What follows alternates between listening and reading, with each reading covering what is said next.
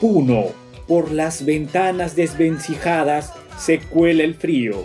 Es el mes de febrero.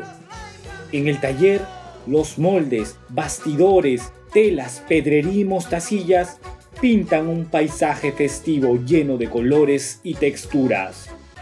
El legado de tres generaciones continúa dando vida a guardianes alados, seres míticos y diosas seductoras. Hoy, al compás de Candelaria con Alfonso Nahuincha, maestro mayor. Distinguido invitado que nos acompaña. Puneño de nacimiento, artista bordador desde sus abuelos, vicepresidente de la Federación de Bordadores y Mascareros de Puno y autor de los trajes más reconocidos de Candelaria. Bienvenido maestro Alfonso, estamos contentos de tenerlo hoy en nuestro programa. Buenas tardes a toda la audiencia eh, de nuestra tierra Puno y a nivel nacional, por qué no decir a nivel internacional. Muy buenas tardes. Muy buenas tardes, señor Alfonso. Estamos contentos de tenerlos hoy con nosotros. Queríamos conocer un poquito más de su trayectoria, que nos cuente hace cuánto tiempo eh, usted trabaja como, como bordador y la herencia que trae desde sus abuelos. Eh, bueno, yo vengo laborando ya desde muy niño, eh, sabiendo de que ya nosotros pasamos varias generaciones. Yo soy el hermano menor de siete hermanos, ¿no? y sé cómo es el manejo, el trabajo y ¿no? las costumbres en tierra. Entonces, por eso es que también me denominan el maestro, el artista bordador. En la actualidad, eh, somos un equipo, la familia, de primer grado, mis hijos, mi esposa, ¿no? Entonces, de ahí ya parte lo que es para poder confeccionar los vestuarios para la Virgen de la familia. Bueno, la trayectoria es muy amplia, ha sido durante muchos años. A ver, vamos a recordar desde los años, yo he nacido en 1974, casi 5. Entonces, eh, empecé a trabajar desde muy niño, a los 7, 8 años, ¿no? ayudando a mis hermanos. Claro, en las labores muy, digamos, que es un poco eh, menos pesado, eh, como para los niños, ¿no? Entonces, empecé así y poco a poco fui escalando en lo que es en confección ya de, los trajes, ¿no? Porque lo que es hacer un traje es, pues, anteriormente, antiguamente, en miles años, los trabajos se realizaban, un trabajo que era muy pesado, era muy fuerte, y inclusive los materiales mismos eran, pues, este, muy finos y muy especiales, ¿no? Y más que todo, eh, la calidad. En eso, bueno, eh, he abierto los ojos y ya pues, ¿no? Para poder ya poner mi propio negocio a 14, 15, 16 años más o menos, ya he confeccionado ya mis propios trajes. Entonces, para poder confeccionar eh, un traje se requiere pues bastante experiencia. No se hace así por hacer, hacer nomás. Lo primero, que el maestro siempre debe tener experiencia laboral. Bueno, para no salirnos del tema, es como ya la tercera generación eh, exactamente y ya pues seguimos laborando, ¿no? la mayoría, porque de la familia somos oh, artistas bordadores. Y sus hijos también ya están eh, aprendiendo este arte del bordado. Efectivamente. Mira, los que nosotros trabajamos, la cabeza en el taller de bordados es la familia. Mi persona, mi esposa Rosa Nina, mi hijo John Kevin, Stephanie y Natalie. ¿no? Ellos lo saben perfectamente porque ellos han nacido prácticamente eh, en este trabajo del arte de bordado. Y ellos también están metidos en este campo de arte de bordados. Con ellos generalmente yo trabajo y bueno, cuando hay más pedidos eh, para la festividad, nosotros contratamos maestros y esos maestros que nosotros tenemos también es familiares cercanos. Son ahijados y de compadres, pueden ser vecinos. Hay gente que capta este tipo de trabajos eh, de bordados son muy pocos, no, no en su totalidad. Digamos, yo solicitaría 100 personas, solamente yo creo que puede resultar unos 10, 15 personas, es muy laborioso este trabajo de arte de bordado. ¿Y cuál es la especialidad por la que se caracterizan? ¿Qué danza es la que, digamos, son especialistas en el bordado? Eh, generalmente nosotros trabajamos con la diablada, con la morenada, con las callas, con la guacahuaca, con la sillabada etcétera, casi todo, porque el dominio nosotros lo tenemos como que ya son años de experiencia y nosotros, eh, persona, ya bueno, sabemos hacer de todo, hasta inclusive mantos para imágenes, ¿no? Por ejemplo, para la mamita de la Candelaria, vestuarios, las bandas para alterados, todo tipo de trabajo de bordados. Señor Alfonso, ¿recuerda usted cuál fue su primer bordado que realizó? Ya pues cuando lo hice un traje completo para bailar personalmente para mí fue un traje de caporal, muy hermoso, el color negro con dorado, oro.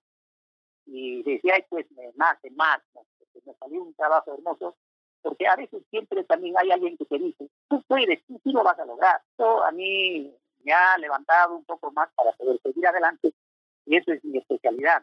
Los trajes de Moreno, los caporales de la Diablada, los rey caporal, ¿no?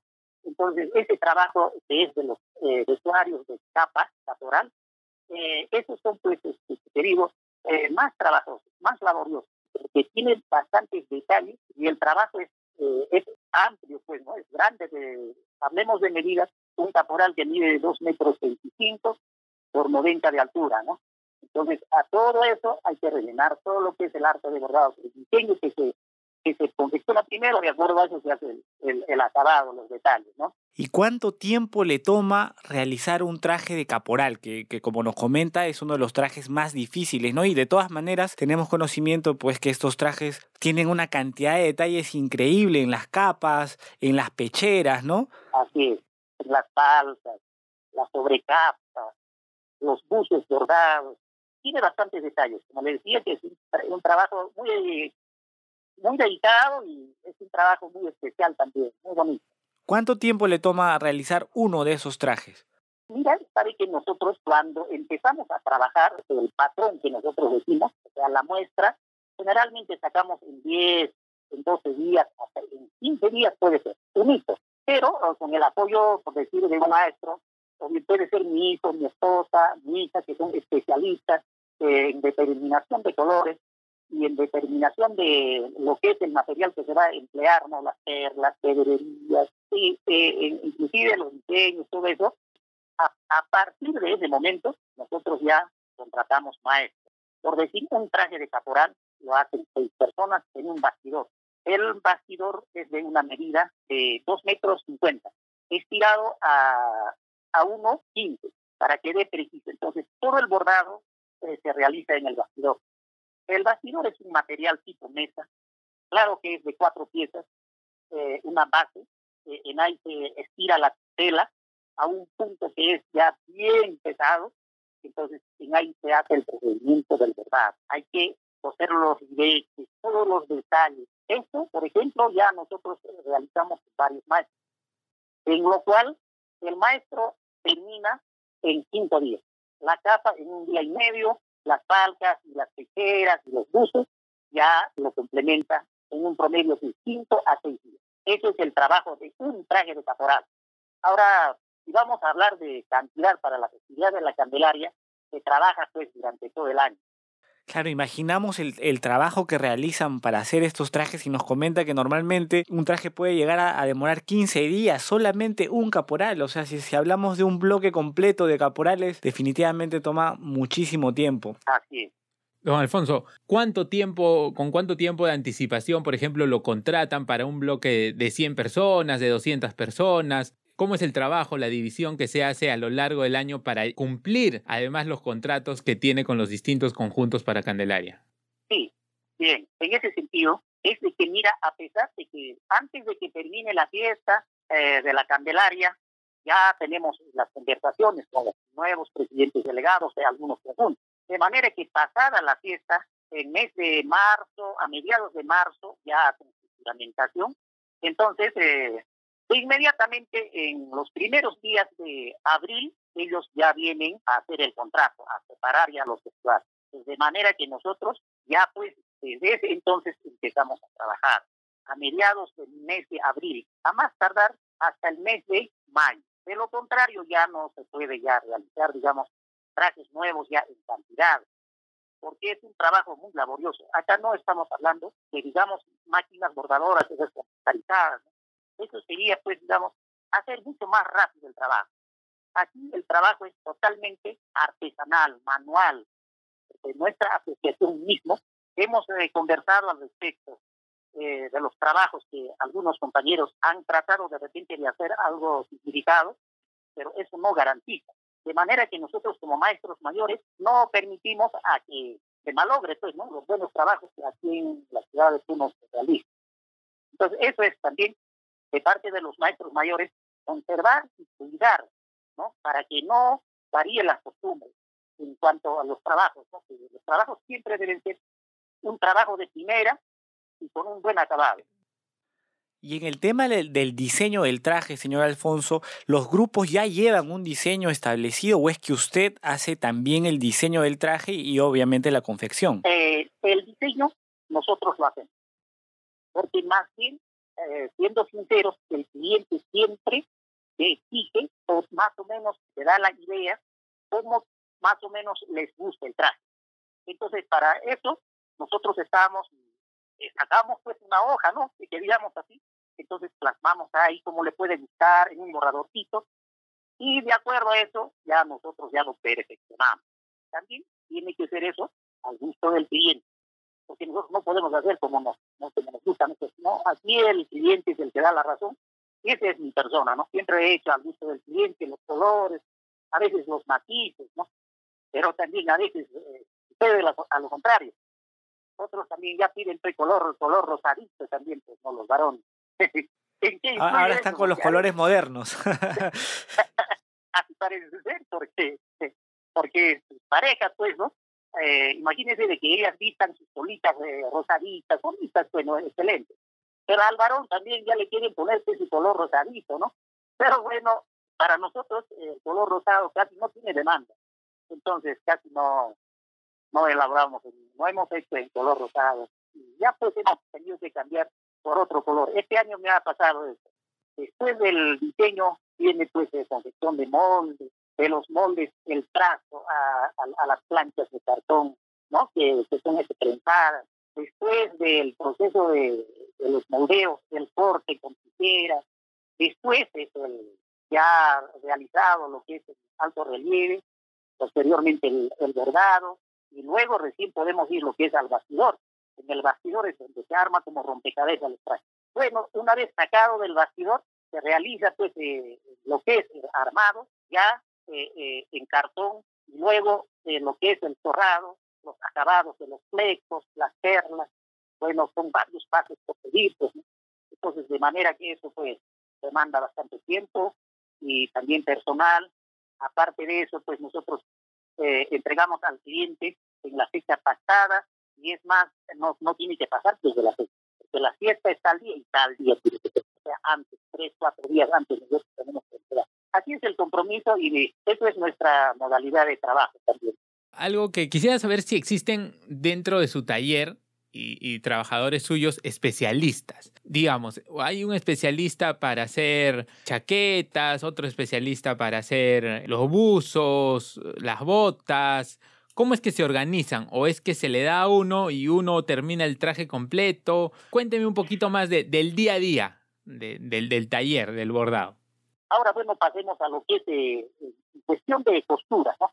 Que nosotros tenemos especialistas, los que son costureros mi persona, mis hijos, bueno, todos dominamos. Pero nosotros no siempre estamos pendientes en cada momento. Nosotros también contratamos maestros. En vista de que tenemos bastantes pedidos, yo no puedo estar metido en el bordado ni en, lo que es costura, en las máscaras, no. Sino que yo tengo que administrar, tengo que ver mi gente, designar, ¿no? Eh, estar al tanto con los trabajadores. Todo lo que falta a veces, mantenimiento de material, en todas esas cosas. Entonces nosotros tenemos designados nuestros costureros. Entonces a ellos se les da un contrato. Yo hago contratos con todos mis maestros, un compromiso pactado, bien hecho, por abogado, por notario, porque de lo contrario, a veces por A ¿qué tal me fallan? Entonces el, que se va a llevar el problema no es él, no yo.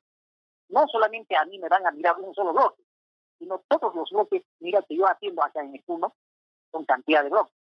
Entonces, yo tendría un mal, mal imagen, daría mal imagen. Entonces yo tengo que cuidar mucho, me tengo que cuidar muchísimo. Ahora por decir, tenemos también reemplazos ya, pues, a veces, siempre a veces también un maestro se enferma, cualquier cosita pasa. Entonces para eso también nosotros estamos prevenidos con personal ya, quién va a trabajar, quién va a asumir ese puesto, ¿no? Alfonso, un punto que me parecía interesante, que nos acaba de comentar, era que usted a la vez subcontrata a otros bordadores para que puedan hacer distintos tipos de trabajos y hace contratos, contratos legalizados, notariados, con abogados, porque claro, cuando ah, venga algún tipo de incumplimiento de contrato, son contra usted, ¿no? Los que se van a ir los bloques. Pero mi pregunta es, también con los bloques usted hace el mismo tipo de contratación y es común en los bordadores que trabajen así. Le comento por qué. Porque pasan muchos casos y, usted lo ha ido comentando también que posiblemente pues se, dé que bloques no hacen los depósitos a tiempo o, algún tipo de, de problema pasa en el camino, pero es normal también que muchos bordadores se demoren entregando los trajes. Hemos visto casos de compañeros que 10 minutos antes del estadio recién están terminando de, entregarle su traje o, se han quedado toda la madrugada esperando en la puerta del bordador. Es común en Puno ver que día previo a la entrada o, al estadio están en la puerta de, los bordadores esperando sus trajes. Eh, hay también este tipo de contratos del otro lado es normal que los bordadores con los conjuntos, con eh, los bloques, contraten de esa forma. Eh, se ha dado casos, además, donde se ejecuten penalidades o algún tipo similar. Sí, efectivamente, porque todos los contratos que he hecho son notarialmente. Entonces, de manera que nosotros presentamos a los trabajadores, a mis trabajadores, a los maestros bordadores, mira, aquí está el contrato, por favor, al maestro mayor se le entrega el documento y él es el que lo lee todo para que estén informados los trabajadores, en, presencia de todos los trabajadores. Para poder iniciar nuestro trabajo, nosotros reunimos a todo el personal, ¿ya? de manera que ellos están informados. De acuerdo a ese contrato firmado con las cláusulas, estipulados, sanciones, penalidades, todo eso, ya ellos ya saben qué cosa puede pasar. Entonces, de manera que los, los trabajadores, los maestros, ya pues también ponen pues, las barbas en el... No, tienen que trabajar sí o sí hasta terminar el trabajo. Señor Alfonso, nos comentaba hace un, hace un instante también y, y, mencionó a los maestros mayores, bordadores. ¿Cómo es que se define un maestro bordador mayor? Si, si uno empieza desde abajo como, como ayudante, por decirlo así, en el tema del bordado, ¿cómo llega a ser un maestro mayor del, del bordado? Los maestros mayores son ya pues las personas que han tenido bastante trayectoria, experiencia laboral. Ahora, algunos jóvenes tienen muchísima habilidad, hasta inclusive pueden superar al maestro. Pero eso nos daría mucha alegría y a mí me da mucha alegría, porque este caso pasó ya conmigo. Entonces, mira, mi hijo es un buen diseñador, es más rápido y en, todo aspecto. Inclusive, él es el que confecciona las máscaras para los catorales, para las capas ¿no? de la morenada, máscaras para los morenos, máscaras para sayas, en general, hasta inclusive espectros, todo eso. En ese aspecto, bueno, con un poco más de dedicación, la verdad que mi hijo ya pues me superó, ¿no? Pero para mí es una gran alegría. Señor Alfonso, en mención a lo que usted comentaba, de que eh, no, es normal que tras Candelaria vendan los trajes, dentro de sus contratos hay una cláusula de exclusividad porque, por ejemplo, se dan los casos en que, eh, por tocar un punto, ¿no? Centralistas, digamos. Centralistas hace su traje o, digamos, Orcapata tiene su traje y de ahí el bordador puede seguir produciendo ese diseño o ya acaba con el número total de integrantes. ¿Es su contrato y punto o puede seguir reproduciendo el diseño especial de un conjunto para venderlo a otras personas o a otras instituciones? No, totalmente libre como el, el diseño es del taller, del bordador, entonces no hay ningún tipo de problema. Podemos seguir produciendo mucho más, como también podemos vender ese trajes en caso de que sea propio. Ese diseño no tienes que, realizar para ningún otro conjunto. Eso ya tiene que quedar en, en el contrato, ya pues, ¿no?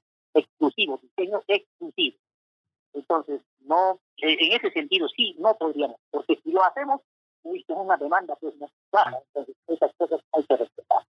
Señor Alfonso, ¿y cuál ha sido la relación más larga que ha tenido con alguna agrupación? O sea, con la que haya durado por muchísimos años y hasta la fecha siga, sigue realizándole la confección de sus trajes. Uy, uy, Mira, le diré de que hay unos señores que trabajaban eh, como docentes en la universidad, eran jóvenes todavía, Ya hablo más o menos hace 30 años, señor Carlos Cano Torres, uno de los grandes maestros, cantantes de la Granada de la Con él he trabajado hasta el día, hasta el año pasado, porque este año no ha bailado por motivos de salud, pero su bloque sigue bailando y es de la Morenada de Vista, el bloque súper pesado.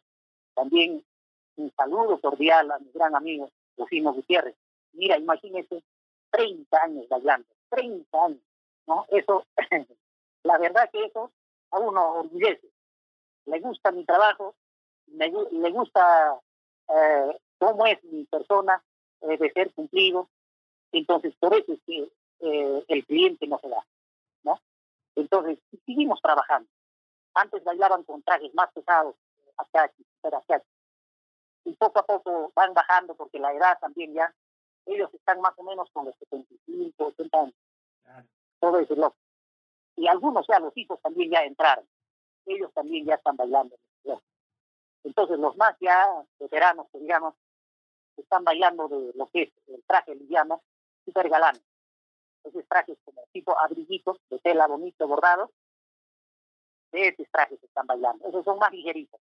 Entonces, ese, ese, ese es el bloque que he trabajado, seguido, mira, 30 años. Hay otros bloques también, que trabajamos 15 años, 7 años, 8 años, con la, con la Morenada Orcapata también trabajamos. Eh, ya como 8 años seguidos, con el bloque de las cachas. Y mucho más antes yo trabajaba también trajes especiales, caporales especiales, con el señor Domingo Vega, el famoso, el, el señor docente de la universidad, Víctor Niño de Guzmán.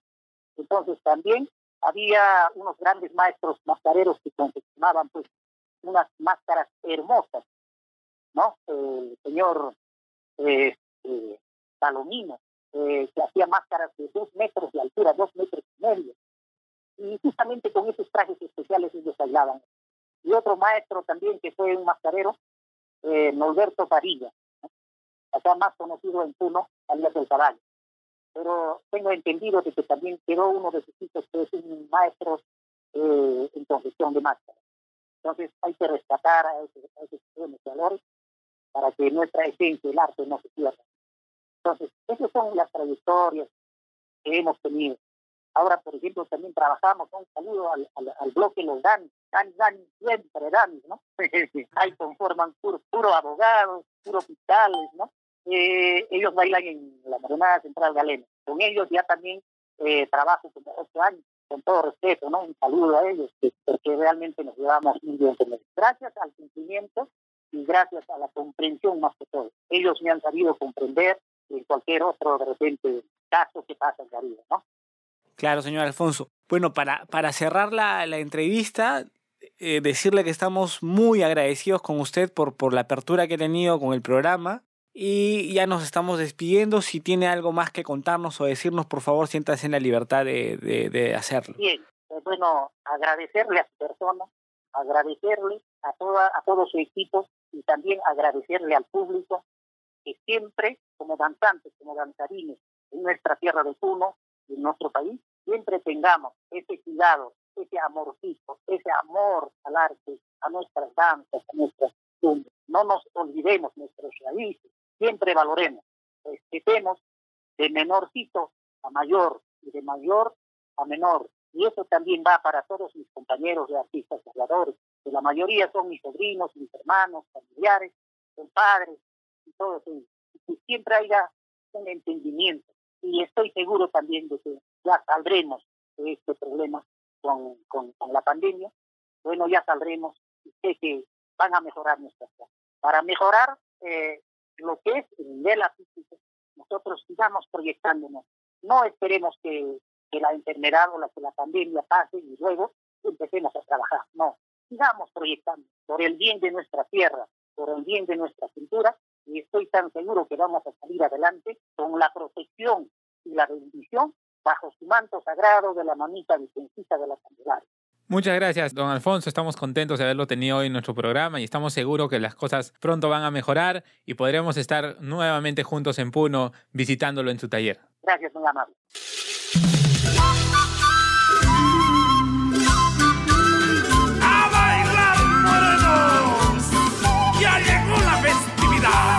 Gracias a todos por acompañarnos. Esto fue Al Compás de Candelaria. Para escuchar este y todos nuestros programas, suscríbete a nuestro canal de podcast que está disponible en las principales plataformas de audición. Los esperamos.